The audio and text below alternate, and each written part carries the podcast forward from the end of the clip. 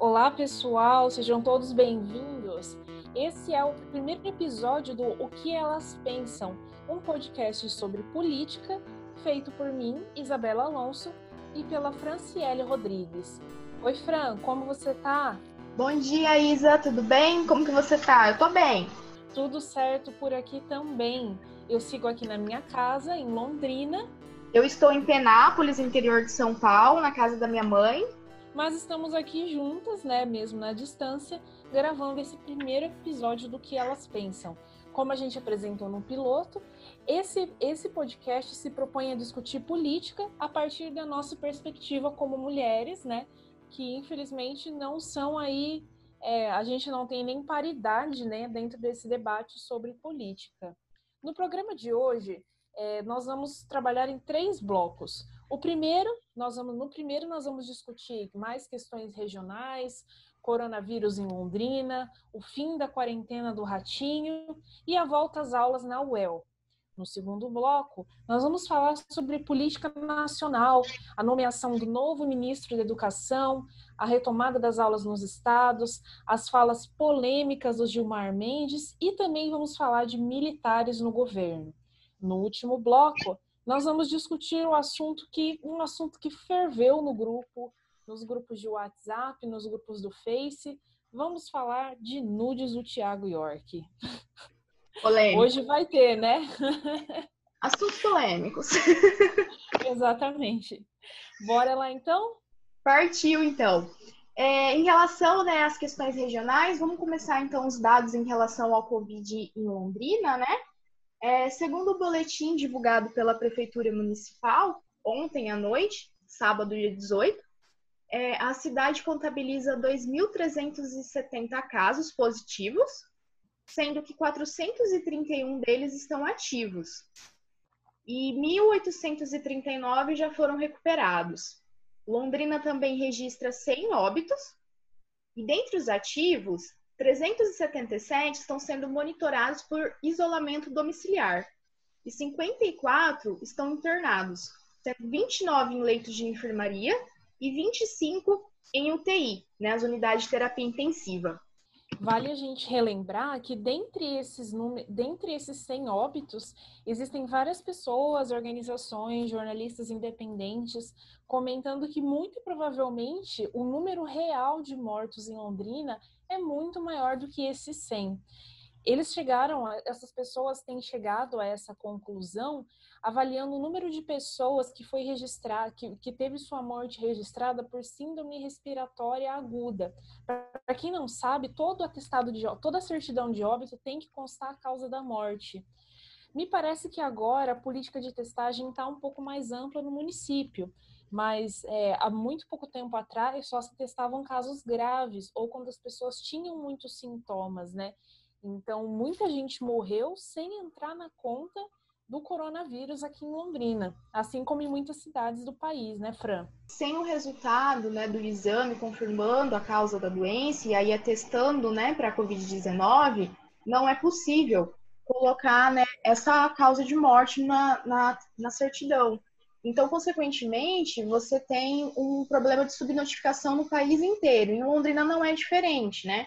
Você, se você for pesquisar os dados em relação aos cartórios, nos óbitos, ou mesmo a confirmação do número de casos pela Secretaria Estadual de Saúde, você vê que há divergências nesses dados.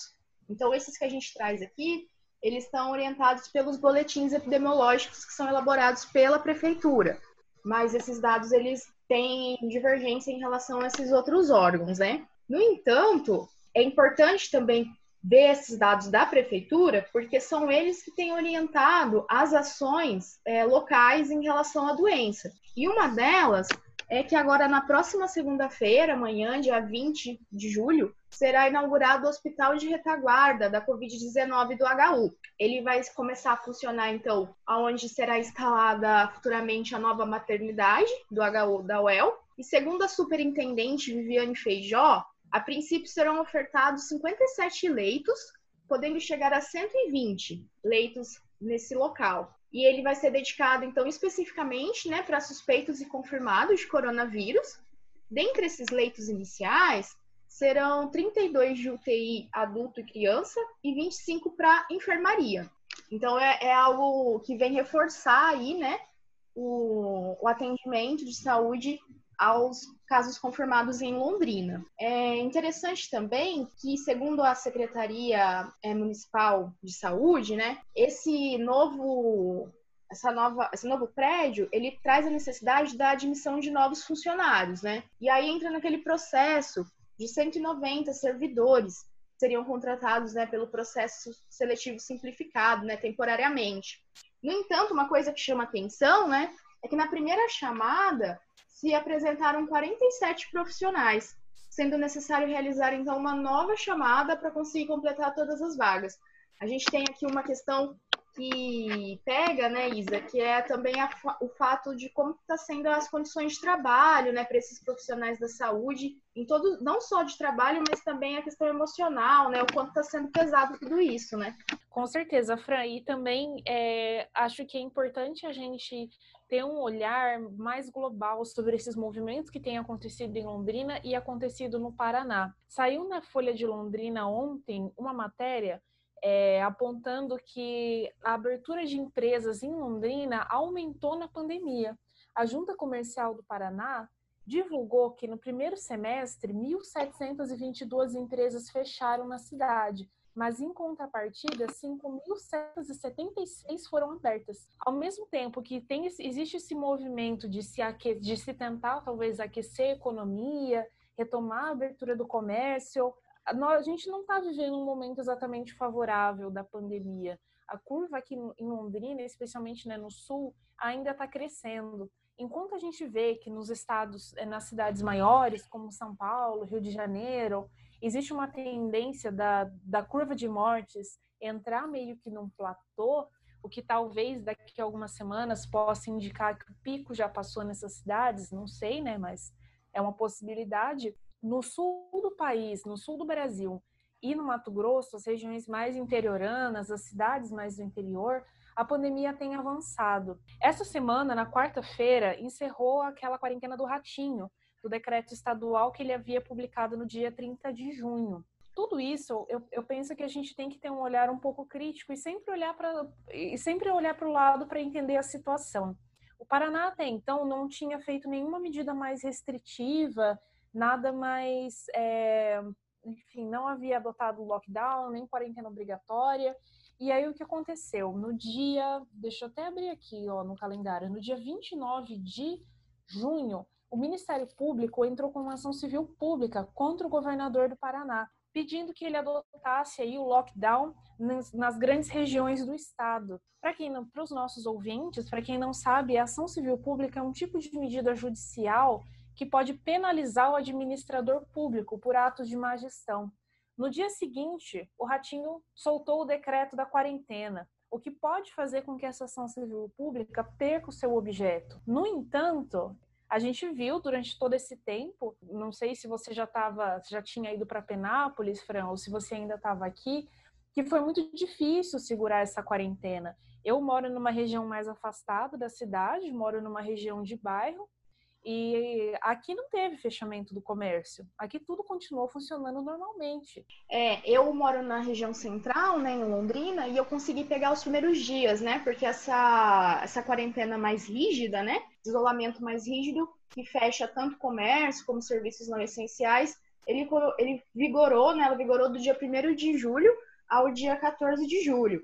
E aí eu também, nesses dias que eu fiquei aí, inicialmente, eu pude observar que não teve diferença em relação à circulação das pessoas. E também é, você vê muitas pessoas saindo, famílias, né, saindo mais de uma pessoa, crianças acompanhando, idosos. É importante também a gente pensar o seguinte, que essa questão do isolamento social, quando ele coloca essa necessidade de uma quarentena mais rígida, é porque o Paraná ele vem apresentando um dos índices de isolamento social mais baixos. Né? A ideia era que se aumentasse pelo menos para 50% no estado com essa medida. No entanto, a média ficou em torno de 45%, sendo que 37% de isolamento social em Londrina. O que, como você falou, né, Isa, é um cenário em que os dados vêm crescendo, o número de casos vem crescendo, ele não se estabilizou no sul do país, E aí a gente tem também as questões climáticas, né, em relação ao outono, inverno, doenças respiratórias que são complementares, né, que surgem em relação é, ao período e que acabam também fazendo com que haja uma, uma procura maior né, em relação aos serviços de saúde. Então, acho que é muito importante a gente ver essa questão do isolamento, como tem sido cumprido. E eu também queria chamar a atenção quando você fala sobre essa entrada do Ministério Público, né, e a determinação do ratinho. Só que aí, quando isso aconteceu, teve a posição, né, do Marcelo Bellinati, prefeito de Londrina, de não tentar, é, aliás, de tentar não cumprir a, a medida, né? Ele entrou como uma forma de, de tentar fazer com que Londrina o comércio não fosse fechado. No entanto, ele teve que é, recorrer a isso porque foi deliberado de que teria sim que fechar as atividades em Londrina. Aí, o argumento do Bellinati era que a situação em Londrina não estava tão grave e que os leitos de UTI ainda comportavam, né? Mas é, eu acho que é interessante a gente pensar esse, essa questão num contexto mais amplo, né? Que é tanto o fato do empresariado em Londrina, e aí principalmente a ACIL, né? O quanto isso tem pressionado para que o comércio se mantenha aberto, e também pensar no fator da reeleição, né? Será se essas medidas dos prefeitos para não cumprirem é, a medida da quarentena mais rígida também não tem a ver com os interesses políticos, né? Com certeza, eu acredito que está tudo muito relacionado, porque a gente observa que o, o, nosso país, no geral, não tem feito uma política para que as pessoas. Né, vou, vou reformular, vou começar de novo. Para que as pessoas possam ficar em casa e possam cumprir a quarentena, elas precisam de um subsídio. Elas precisam de algum apoio ou de uma certeza que elas não vão passar fome para cada, para cada grande empresa que você vê sentando lá nas cadeiras da CIL, existe uma grande quantidade de profissionais liberais, de proprietários de, de comércios de pequeno e de médio porte, que se não abrir as portas, não tem como pagar as contas. E os subsídios que foram dados pelo governo federal são muito pequenos, são muito, é, não é suficiente para segurar a barra dessas pessoas. É claro que existe o fator individual, existem pessoas que estão negando a pandemia, que não usam máscara, que acham que isso aqui é um golpe, um golpe do governo chinês, que acham que isso é golpe para derrubar o Bolsonaro. Mas é muito fácil, é, é, é muito simplista a gente colocar a conta toda nas costas do comportamento das pessoas, sem olhar para a forma como o nosso governo, os nossos governos no geral, têm lidado com essa situação.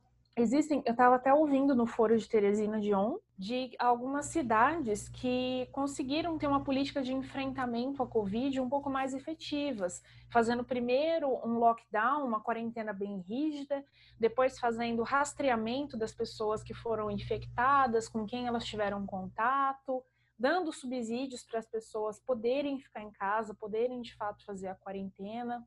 Então, essa situação é muito complicada e a gente vê uma preocupação muito forte com a economia, em contrapartida com garantir, que as pessoas realmente possam ficar em casa, né? Você só falar para a pessoa, né, fique em casa, é muito fácil, né? Se você não dá os meios para que isso aconteça, o que a gente tem visto é que no fator da economia, o que tem sido mais é, prejudicado é o setor de serviços, né? E as pequenas empresas. E como que isso tem sido mediado, né, para esses comerciantes? Tem a questão da pessoa física, você tem o acesso ao auxílio emergencial que foi criado, mas também tem dificuldades em relação ao acesso, né? Então, eu acho que a gente, com certeza, é, chama atenção para essa questão do isolamento, o quanto ele é importante, mas sem descuidar do quanto é extremamente necessário que se tenham medidas que sejam criadas pelos poderes públicos para que possibilite que essas pessoas fiquem em casa. Nós vamos aqui então ficando no final desse primeiro bloco. Agora, no segundo bloco, nós vamos falar um pouco mais de estrutura, de questões nacionais. Gostaria de que a gente começasse, Fran, conversando a respeito da educação. Tanto eu quanto a Fran, nós somos estudantes da UEL, do curso de jornalismo. A UEL está retomando aí suas atividades, alguns cursos já começaram. No jornalismo, a gente vai começar aí nos próximos dias. E a gente vê que alguns estados já estão começando a conversar, a montar um plano de retomada das aulas em diferentes níveis de educação.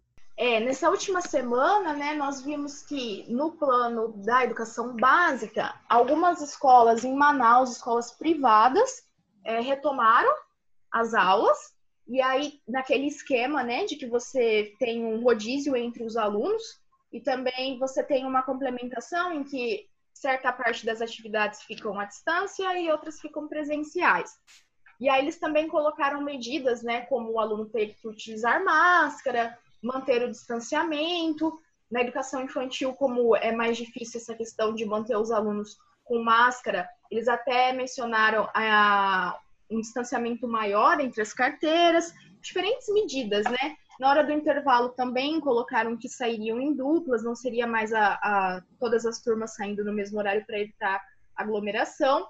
Mas, ao mesmo tempo que a gente vê essa retomada, né? E aí é interessante a gente pensar também, né? Porque essa, essa retomada em Manaus, é, no início até o meio né, da, da pandemia no Brasil, a, essa região foi uma das mais penalizadas né, pelo número de mortes. E aí agora você vê lá que a, a, a curva ela tem diminuído, consequentemente isso tem é, empoderado mais os setores para que haja uma retomada das atividades, né?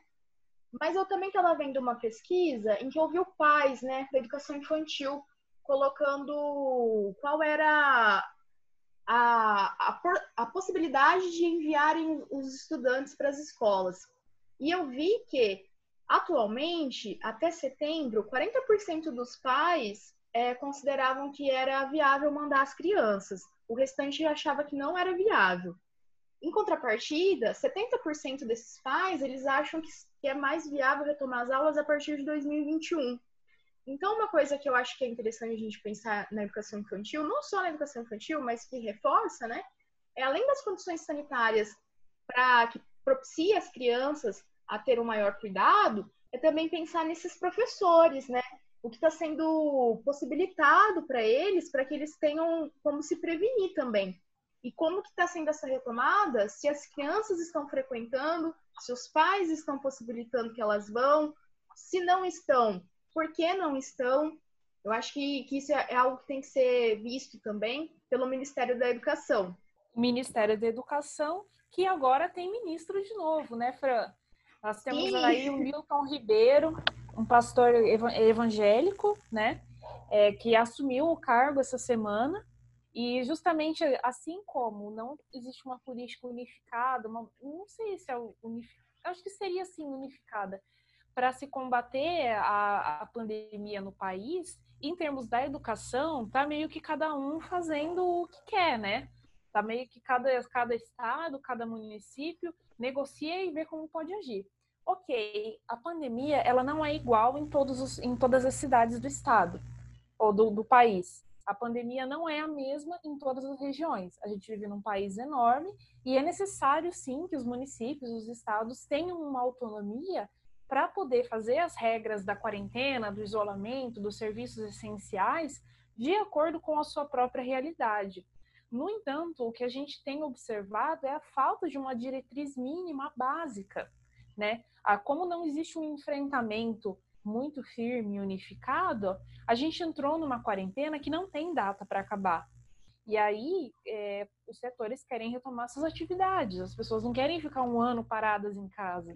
Então, a gente tem aí a retomada de algumas atividades, mas como você bem pontuou, de uma forma que eu questiono muito se tem qual, qual é a responsabilidade nesse, na, na condução desse processo, porque além, além da exposição das crianças, dos adolescentes, também tem uma questão trabalhista muito complicada. Como que um professor ele entra numa sala de aula e, enfim, imagino que muitos possam ser grupo de risco também, e se garante que ele vai ter ele, ele vai ter uma assistência médica de qualidade se ele for infectado? Sim. Ele vai ter direito ao afastamento? Vai ter corte de salário? Vai ser vai, vai continuar vai continuar a ser mantida a ser mantido o corte salarial? Eu vi essa semana, inclusive, que foi sancionada uma medida provisória. É, como que era? Eu vou até procurar aqui, Fran. Pode continuar aí. É, eu acho que a pandemia, como ela trouxe reflexos em todas as, as dimensões né, da nossa vida, mas a educação, é algo que me preocupa bastante também, né? Porque enquanto professora, o que eu vejo é que está sendo extremamente penalizado. E aí, a educação pensando como um todo, né? Desde a educação básica até o ensino superior, pós-graduação você tem uma maior autonomia, né, em relação aos estudantes, mas principalmente nessa questão da educação infantil, ensino fundamental, médio e graduação, você vê o quanto isso está sendo prejudicial.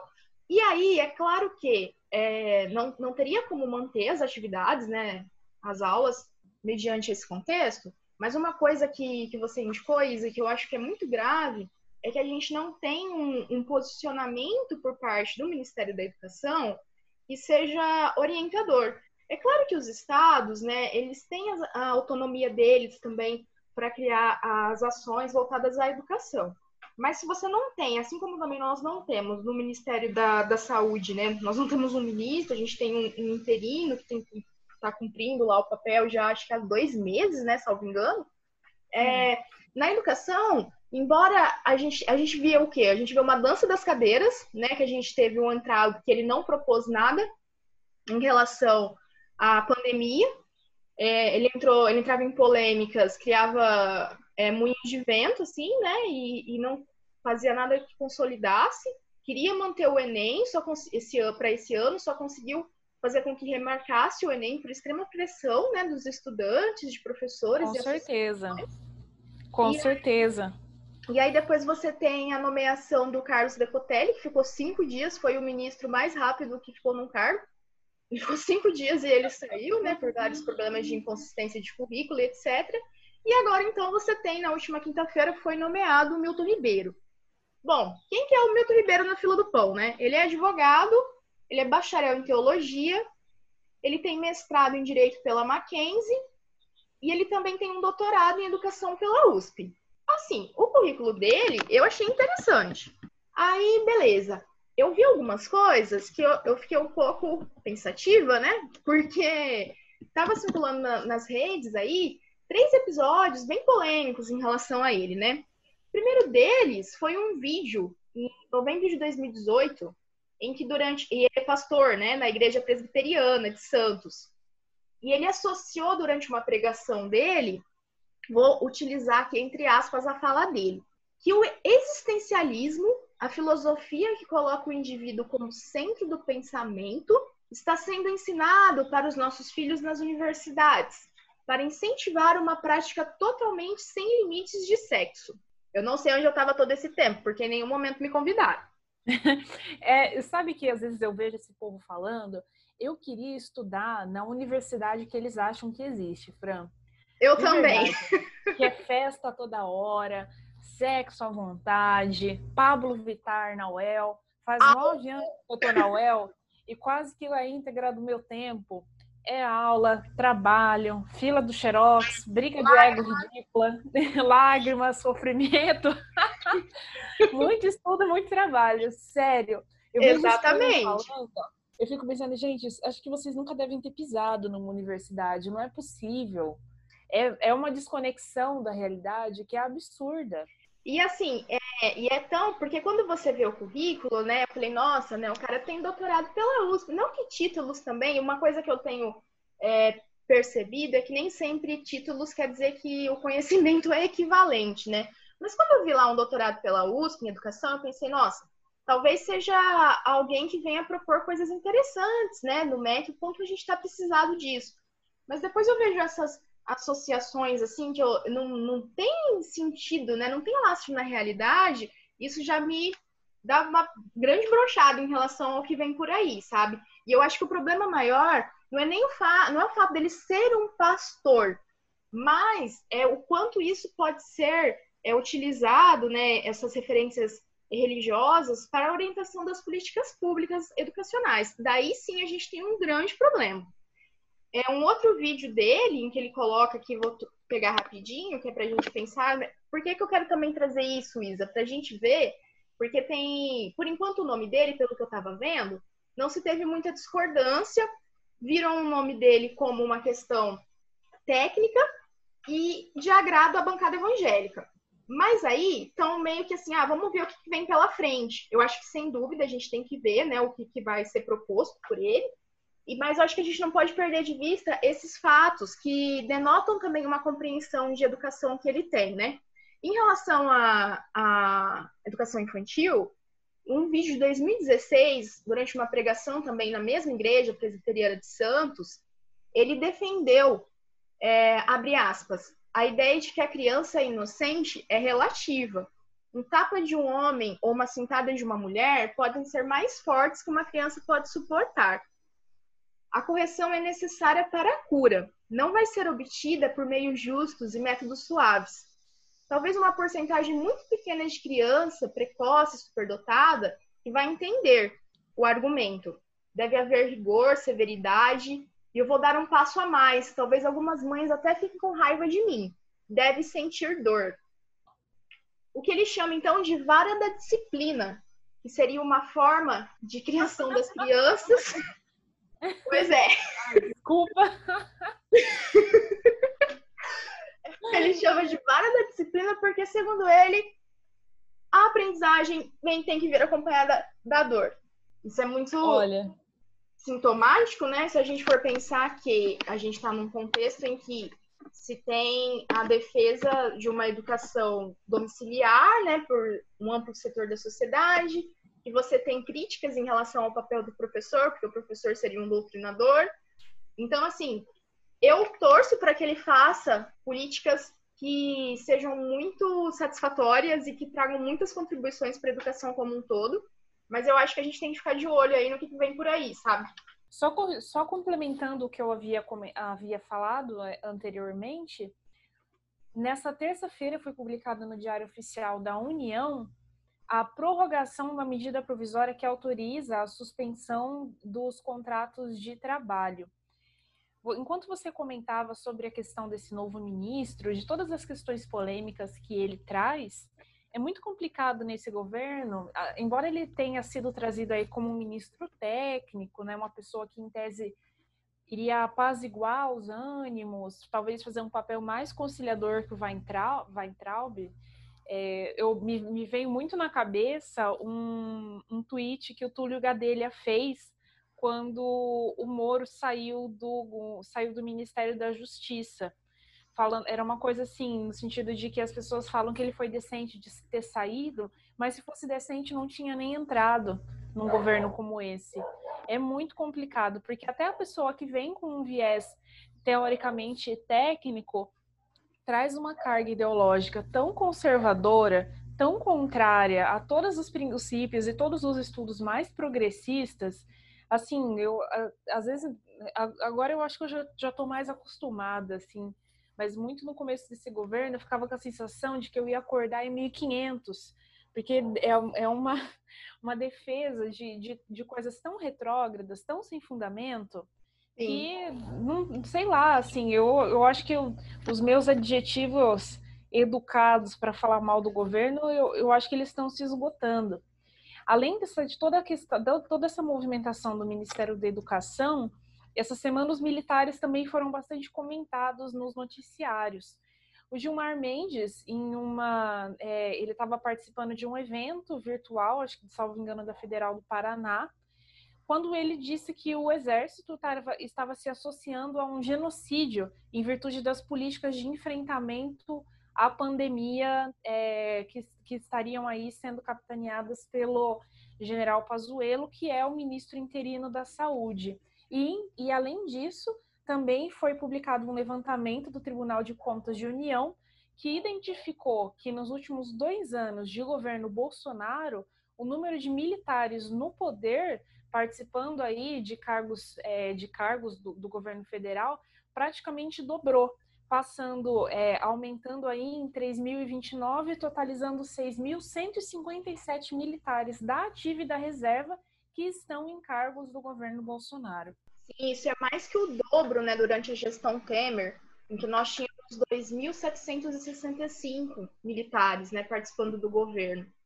É, e a natureza desses cargos é diversa, né? Você tem, ele em, você tem eles em conselhos estaduais, na alta administração, você tem, por exemplo, eles ocupando também os ministérios, né? Dos 22 ministérios, você tem sete ocupados por militares. Eu acho que é importante a gente pensar nessa militarização do governo em dois sentidos, né, Isa? Que é tanto pensar os benefícios é, materiais, financeiros, que acabam sendo dados para eles, né? Por exemplo, na reforma da Previdência, você teve a retirada porque, segundo o argumento, era que se faria uma, uma reforma da Previdência específica né, para esses setores. No entanto, o que a gente viu foi um aumento de salário, é, uma, uma, um estabelecimento de você não, você não tem uma idade mínima para requerer aposentadoria, diferentemente de outros servidores públicos. Você também tem benefícios para alta patente, que foi muito criticado até mesmo por setores dentro é, do exército, né, de cargos mais baixos. Mas além dessas questões financeiras, de benefícios, você tem um, um imaginário social. É, você, o fato de você trazer esses militares cada vez mais próximos, em um contexto em que a gente vê uma crescente onda de manifestações, né, críticas à democracia, pedindo inter intervenção militar, criticando o STF. Então, isso é muito sério, né? Se a gente pensar no, no reflexo social de tudo isso, né? É, tem alguns autores que colocam pra gente que a gente não ainda não conseguiu acertar as nossas dívidas em relação à ditadura militar. E aí fazem uma crítica muito grande à questão da lei da anistia, né? Porque como nós não tivemos um, um processo de responsabilização, de culpabilização em relação a tudo que aconteceu, de 64 a 85, a gente tende a uma naturalização e, a, e muitas vezes até a deslegitimar né, que realmente tem acontecido ditadura militar no Brasil. E, consequentemente, você vê esses setores se aproximando cada vez mais. Eu acho que isso também é algo que demanda muita atenção, que a gente tem que ficar muito atento. E esse estudo da, da, do Tribunal Geral de Contas, né, da, de Contas da União, ele traz isso para a gente, né, para a gente prestar atenção enquanto eles têm se aproximado cada vez mais, né. E eu acho que não é só a questão da presença também. É, a, presença é importante, mas é o que eles têm feito. Porque se a gente pegar no Ministério da, da Saúde, por exemplo, com o Pazuello, quais foram as medidas que foram criadas desde que ele foi, é, desde que ele assumiu interinamente o posto, considerando que desde então a gente só tem aumentado o número né, de casos confirmados e o número de mortos no país. O que esse estudo do TCU, é, uma, uma das conclusões que eu penso que é possível a gente tirar dele é que os militares eles nunca saíram do governo. Eles nunca chegaram a sair de fato do governo. Eles sempre estiveram por aqui. E aí o que acontece com o governo Bolsonaro é que eles encontraram uma possibilidade de entrar pela porta da frente. De entrar pela porta da frente, de entrar com todo mundo vendo, com todo mundo olhando, e como você colocou, com de certa forma uma chancela social muito forte. Das pessoas apoiando, acreditando que vai ser a salvação do país, acreditando que os militares vão trazer ordem, vão trazer organização, sendo que a nossa experiência histórica mostra justamente o contrário. E diante de todo esse panorama que a gente tem observado nos últimos dias, eu acho muito interessante a gente também destacar aqui como tem sido a postura do próprio Bolsonaro. Já tem alguns dias assim que ele não fala nenhuma besteira, que ele não faz nenhuma piadinha sem noção, Nesse próprio episódio do Gilmar Mendes, ele agiu de uma forma bem conciliadora, né? Foi lá, ligou para o Gilmar, articulou uma conversa com o Pazuello, trouxe um, um, ministro da Educação que, em tese, tem aí uma... É, que para o meio ali bolsonarista seria uma pessoa técnica.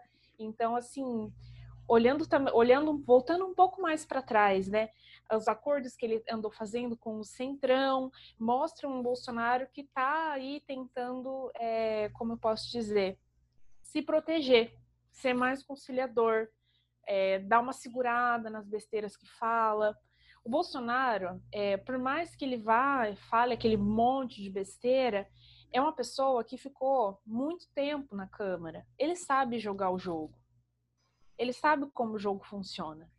E o que eu vejo é que ele está jogando o jogo para preservar o próprio pescoço e para se segurar na cadeira, né? Sim, ele vinha né, numa sucessão de falas e aí novamente retomando esses, esses ataques né, ao STF, aos ministros, e a participação dele né, em atos antidemocráticos, e aí durante uma pandemia, que aí você tem dois problemas, né? os atos antidemocráticos e durante uma pandemia em que ele ia promovia ainda mais aglomeração, ele ia sem máscara, sem os cuidados, a gente percebe que ele tem regredido nessas posturas mais polêmicas. Ao mesmo tempo, ele tem tentado, né, pelas ações, trazer mais esse perfil técnico do, do governo, né, e tentando desmantelar, então, essa visão mais ideológica. Mas, é, uma coisa que um, eu li uma vez um cientista político da USP, professor, que ele colocava que essa postura dele de falar que não é ideológico, de combater a ideologia, é extremamente ideológica. Então a gente não pode esquecer que a nomeação, por exemplo, do Milton Ribeiro para o MEC tem sim uma carga ideológica muito grande, e aí principalmente da questão dos conservadores e da bancada evangélica que vem atender é, as demandas desses grupos e que estão cada vez mais se posicionando né, dentro do Estado. Então, acho que a gente não pode perder de vista que ele está mais quietinho, não sei se é por causa do Covid ou não, mas ele tá. A gente tem que prestar atenção em quais são as ações que estão sendo criadas, né? Com certeza. Vamos ficar de olho aí no que a nossa Miss Cloroquina vai defender nos próximos dias. E vamos aqui então chegando ao final do nosso segundo bloco. E no último bloco do programa, nós vamos falar sobre um assunto que com certeza você que está nos ouvindo ficou sabendo, recebeu no WhatsApp, leu no Facebook, nudes do Thiago York. Estamos polêmicas? Olha, eu acho que é impossível não ter sabido disso, né? Porque as redes sociais foram contaminadas por essa questão do nudes do Thiago York. Eu recebi, fiz uma avaliação, mas assim, eu fiquei pensando numa coisa, Isa, eu queria ver o que você pensa sobre isso também. Será que se fosse uma mulher que tivesse vazado o nude, será que teria tido a mesma receptividade que teve em relação ao nude do Thiago York? Porque o que eu percebi Nossa. foi muita gente, tipo, é, falando, né, batendo, no, batendo palma para ele, nossa, que massa, né, o nude vazado, etc. Fizeram várias avaliações. Mas assim, será que quando é mulher a gente tem essa mesma recepção? Esse foi justamente o motivo pelo qual, é, sendo um podcast de política, nós quisemos trazer esse assunto para discussão. Porque mesmo sendo né, uma pessoa que é da, do entretenimento, né, um cantor, a, na nossa sociedade, as mulheres são sempre penalizadas no aspecto sexual. Né? E a gente tem vários casos de mulheres que passaram por é, situações parecidas e que a vida da pessoa não se reconstrói. A pessoa não consegue arrumar um emprego, a pessoa não consegue começar um relacionamento novo. Tem gente que se mata por causa disso. Porque a penalização social que existe, que vem em cima, é absurda, né, Fran? Sim. Você tem, né, embora seja aí o caso de uma pessoa famosa, mas, de maneira geral, o que a gente vê é que quando isso acontece em um homem, você tem uma, uma romantização e, um, e uma forma de criação de espetáculo também, né? Que foi muito que aconteceu com ele, nesse caso. E, em contrapartida, quando isso acontece com a mulher, você já vai isso numa perspectiva mais moral, né? De que, nossa, olha o que ela tá fazendo, tá mandando foto pelada, olha, tipo, ela tá compartilhando essa foto, como que pode isso? Aí, se essa foto chega a vazar, não é nesse sentido, tipo assim, nossa, vamos bater palma, né? Mas no sentido, tipo assim, nossa, mas por que você foi fazer isso, né? Você sabia que, que poder, corria esse risco de que viesse a público. Então, assim, eu acho que essa questão moral que permeia é, essa questão é muito importante para a gente pensar. Porque, como você falou, muitas vezes desestrutura a vida da pessoa em diferentes sentidos, né? Profissão, estudos, é, os resquícios disso são muito sérios, são muito graves. E aí eu acho que a gente tem que pensar sobre isso, né?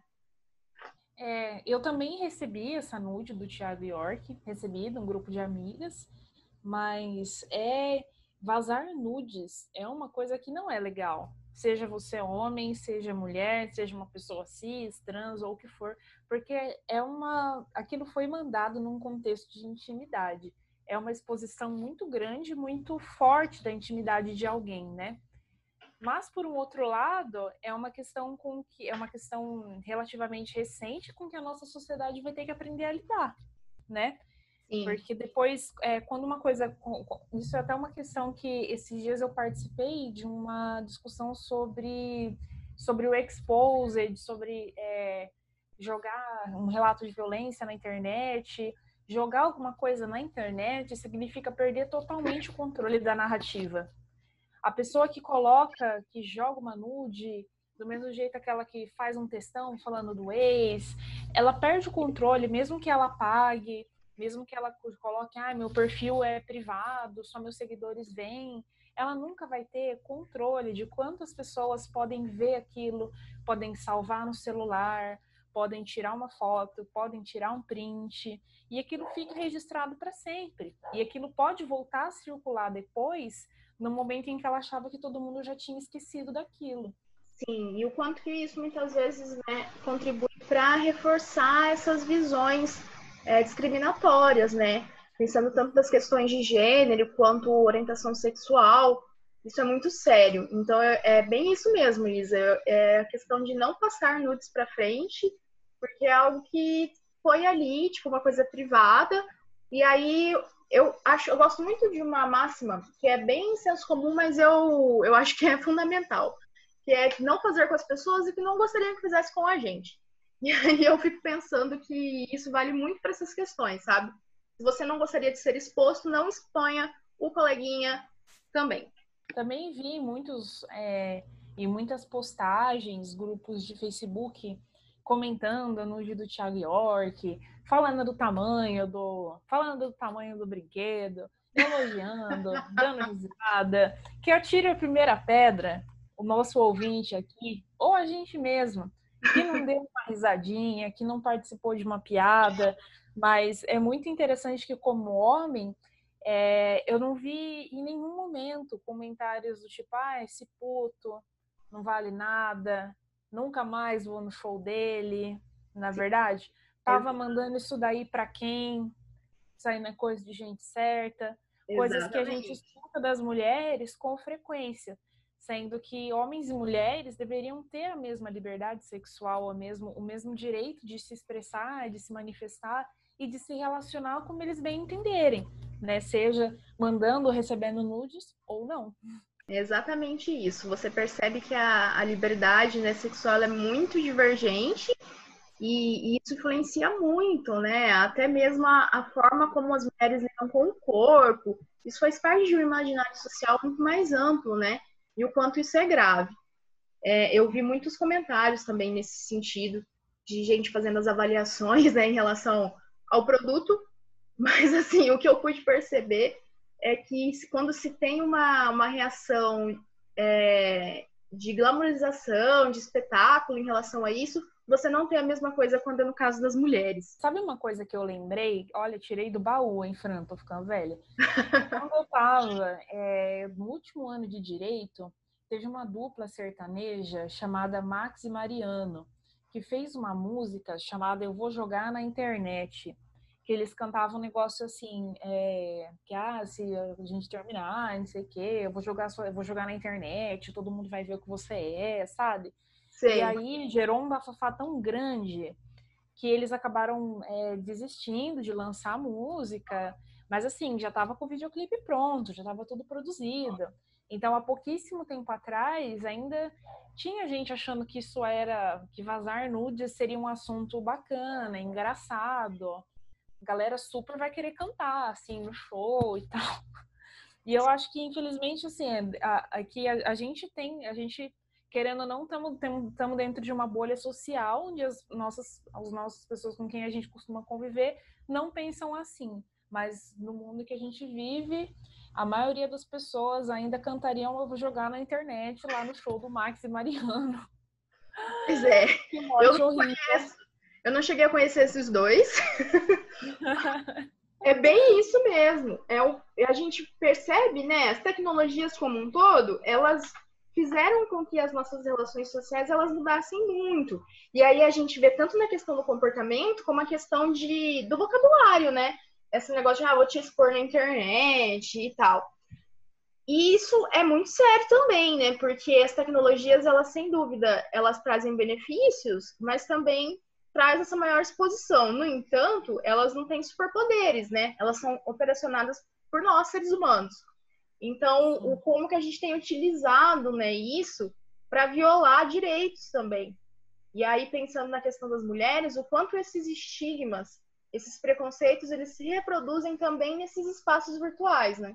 Com certeza. São questões, eu acredito que são relativamente recentes na sociedade, coisas, problemas assim que têm se apresentado de 10, 12 anos para cá e que nós ainda vamos ter que aprender a lidar com eles, porque a tendência é que isso fique cada vez pior, cada vez mais intenso. Segurança virtual, o que, o que, o que pode, o que é proibido no mundo real é proibido no virtual também. Como que se fiscaliza isso? Como que se controla? Se você tiver uma nude vazada, tem como se impedir a circulação disso? Hoje, do, com os mecanismos que a gente tem e conhece hoje, não tem. Você pode até conseguir identificar quem fez o vazamento, entrar com medidas legais, fazer uma denúncia, é, conseguir até uma condenação criminal, mas não tem como se é, controlar quantas pessoas podem ter acessado esse material. Isso é muito cruel e muito problemático. Por isso que, é, embora Tiago York tenha virado aí uma, uma piada, um, um assunto engraçado, né? na vida das mulheres, é, uma, uma situação dessas ainda destrói a vida de uma mulher. Sim, sem dúvida. É muito sério isso e como que a gente tem lidado com tudo isso, né? Acho que a gente tem que prestar bastante atenção porque a, as violências de gênero, elas são múltiplas. E às vezes a gente tende a naturalizar essas violências que são mais agressivas, né, digamos assim, como a questão da violência doméstica, feminicídio, etc. Mas essas outras elas também são extremamente importantes e também são muitas vezes são gatilhos, né, para que aconteçam essas outras violências maiores. Então acho que a gente tem que prestar bastante atenção nisso. Bem, pessoal, nós vamos então chegando ao final desse nosso primeiro episódio do O que elas pensam. Esperamos que vocês tenham nos acompanhado até aqui. Deixem os comentários de vocês nas redes sociais. Nós estamos no Instagram, é, arroba o que elas pensam, com sem o E duplicado, né? Isso. E, enfim, deixe seu comentário, deixe seu feedback e esperamos vocês. Sigam a gente no Spotify, no Anchor. E nos vemos na semana que vem, no próximo episódio nos vemos. Se vocês tiverem sugestões também de pauta, assuntos, né, que vocês acham importante a gente comentar, mande pra gente. É bem legal que a gente tenha esse retorno, né? Para ver como que vocês estão vendo que a gente tem produzido e se vocês têm demandas também, né? Mas às vezes as mulheres têm demandas de coisas que precisam ser discutidas e que como a gente viu e até foi um dos propósitos de criação do podcast, muitas vezes não são, né? Então nós nos vemos na próxima semana. O que elas pensam fica por aqui e até mais, pessoal. Tchau, gente!